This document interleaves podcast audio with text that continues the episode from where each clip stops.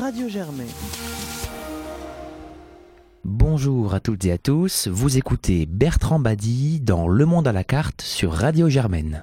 Mes chers auditeurs, bonjour, bonjour pour cette deuxième chronique que je voudrais consacrer aujourd'hui au Brésil et à tout ce qu'il représente pour nous tous. La question brésilienne n'est pas seulement une question intérieure propre à ce grand pays d'Amérique latine, c'est une question mondiale, c'est ce dont je voudrais vous entretenir ce matin. Vous savez que le Brésil s'apprête à élire, sauf surprise, sauf revirement de dernière minute, Monsieur Jair Bolsonaro comme nouveau président de cet État fédéral. Voilà qui consacre des ruptures graves et des continuités tout aussi préoccupantes. Voyez, plan de partis, vous vous y retrouverez rupture. Rupture parce que on voit là s'interrompre, hélas, 30 ans de régime républicain qui avait fait suite à la chute du régime militaire. On pensait que c'en était terminé, que le Brésil était sur les rails de la démocratie, de l'état de droit eh bien, il faut déchanter celui qui s'apprête à être le nouveau président du Brésil est xénophobe, il est raciste, il est sexiste, il est homophobe, il se permet tout un ensemble de formules que même M. Trump n'aurait pas osé utiliser. Deuxième rupture, encore pire d'un certain point de vue, c'est que lorsqu'on regarde le profil de ce candidat dit d'extrême droite, ancien capitaine de l'armée brésilienne, on s'aperçoit que ce qu'il nous promet va bien au-delà et bien pire que le régime militaire qui pourtant avait asservi le Brésil dans le contexte douloureux des années 70 et 80. Le régime militaire était un régime euh, qui consolidait, renforçait l'État, les institutions, qui avait une certaine politique sociale. Ce n'est pas du tout le cas. Ce qui va se passer risque d'être bien pire que ce que l'on a connu c'est-à-dire euh, un régime qui serait peut-être plus proche de celui des militaires argentins de triste mémoire que celui des militaires brésiliens troisième rupture avec euh, ce qui est la tradition populiste brésilienne. Vous savez que le Brésil est peut-être en Amérique latine le pays qui a inventé le populisme. C'était du temps du président Getulio Vargas qui a laissé un nom, un mot, le gétulisme, qui décrivait l'action de ce président qui euh, a veillé au destin du Brésil pendant de nombreuses années, président de 1930 à 1945, puis une nouvelle fois de 1952 à 1954, avec cette triste fin, puisque le président Getulio Varlas s'est alors suicidé Vargas était en fait un travailliste, un homme soucieux du droit social. C'était aussi un conciliateur. Ça n'avait rien de ce provocateur de cet homme, Monsieur Bolsonaro, qui nous explique aujourd'hui qu'il n'a pas euh, violé tel adversaire politique parce qu'elle ne le méritait pas, disait-il. Donc euh, nous allons vers quelque chose qui rompt avec tout ce que le Brésil nous a apporté en bien, en très bien, en moins bien peut-être, mais en toujours meilleur que ce que nous annonce ce capitaine euh, en quelque sorte promis à faire voguer le navire euh, brésilien.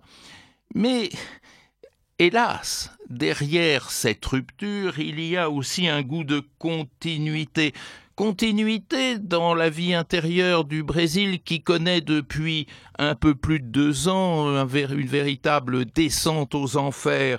Euh, rappelez-vous, le 31 août 2016, la présidente élue de l'époque, Dilma Rousseff, destituée par une sorte de coup d'État institutionnel qui a mis en place une équipe qui ne se distinguait que par un niveau de corruption encore plus élevé que ce que l'on peut reprocher aujourd'hui au PT, au Parti des travailleurs qui a gouverné, comme vous le savez, le Brésil depuis 2003.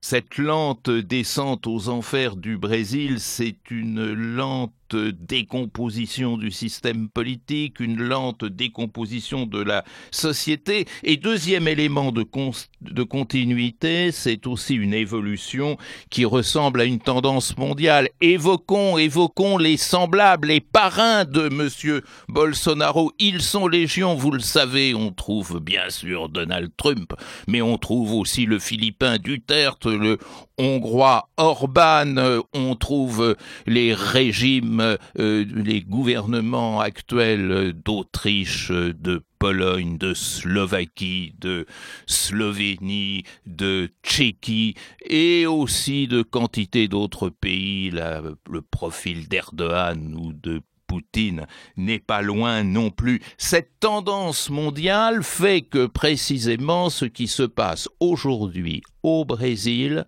c'est véritablement ce qui se passe dans la profondeur même de l'espace mondial et qui nous concerne tous. C'est rare de trouver des symptômes politiques qui soient communs à des pays aussi différents que des vieilles puissances ultra développées et des jeunes États encore parmi les moins avancés, des émergents comme des descendants, on retrouve tout le monde dans ce club nouveau du populisme. Et qui a-t-il Qui a-t-il derrière cette fièvre universelle Quatre symptômes dont le Brésil, dont le Brésil est effectivement l'expression la plus achevée. C'est la raison pour laquelle nous avons affaire à un vrai cas d'école. D'abord une crise institutionnelle. Un peu partout, les institutions politiques se délitent.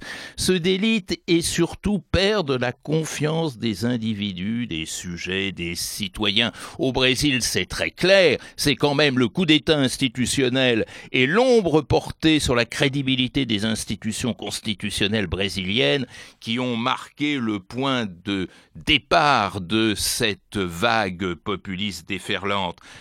Deuxième symptôme, la crise des corps intermédiaires. C'est incroyable de voir depuis quelques années comment partout, au sud, au nord, à l'est, à l'ouest, les partis se défont, se décomposent, traînent dans les sondages parmi les institutions auxquelles on fait le moins confiance.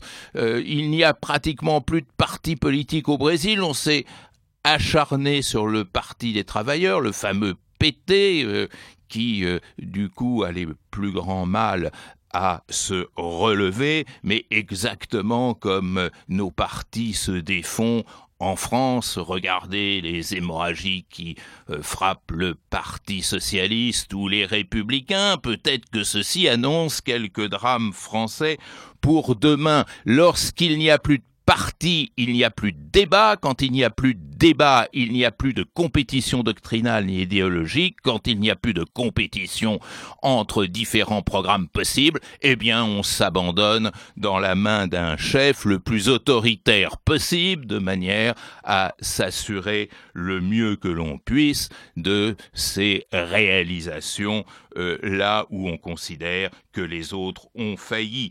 Troisième symptôme une crise grave de rapport à la mondialisation. On a peur de la mondialisation, on fantasme sur la mondialisation, on a peur de perdre son statut et sa place dans le monde. C'est exactement ce dont souffre le Brésil, puisque, rappelez-vous, ce qu'était ce grand pays du temps euh, de Lula, euh, l'un des grands dirigeants de la planète, euh, chef d'orchestre d'une coopération sud-sud qui rassemblait autour du Brésil presque la moitié de la planète, le monde arabe, le monde africain, plus rien de tout ça. Le Brésil est à peine admis au G20 où son président n'ose pas mettre les pieds du fait de sa réputation. Crise enfin du lien social. C'est-à-dire le Brésil, comme tous les pays ou presque tous les pays de la planète, euh, souffre d'une décomposition accélérée des sociétés. N'oubliez pas le Brésil, 65 000 homicides par an, c'est-à-dire médaille d'or, triste médaille d'or dans euh, les statistiques des homicides. Euh, un Brésil de plus en plus euh, partagé entre un nord pauvre et un sud riche, c'est-à-dire euh, un Brésil qui est de moins en moins une nation mais l'addition de petites nations, crise des idéologies, recul du christianisme, succès fulgurant des églises adventistes, dispersion et fragmentation de religions qui se radicalisent et se fanatisent, voilà le triste tableau, non pas, mesdames et messieurs, du seul Brésil, mais de la planète tout entière. Face à cela, eh bien, enfin, reconnaissons la mondialisation et essayons de travailler pour la faire la meilleure possible, travaillons à l'intégration sociale et n'ayons pas peur de réinventer le politique au-delà des momies qui, le peuple. Merci, au revoir mes chers auditeurs et au mois prochain. Le rendez-vous est pris au mois prochain, monsieur Badi. Merci infiniment à vous.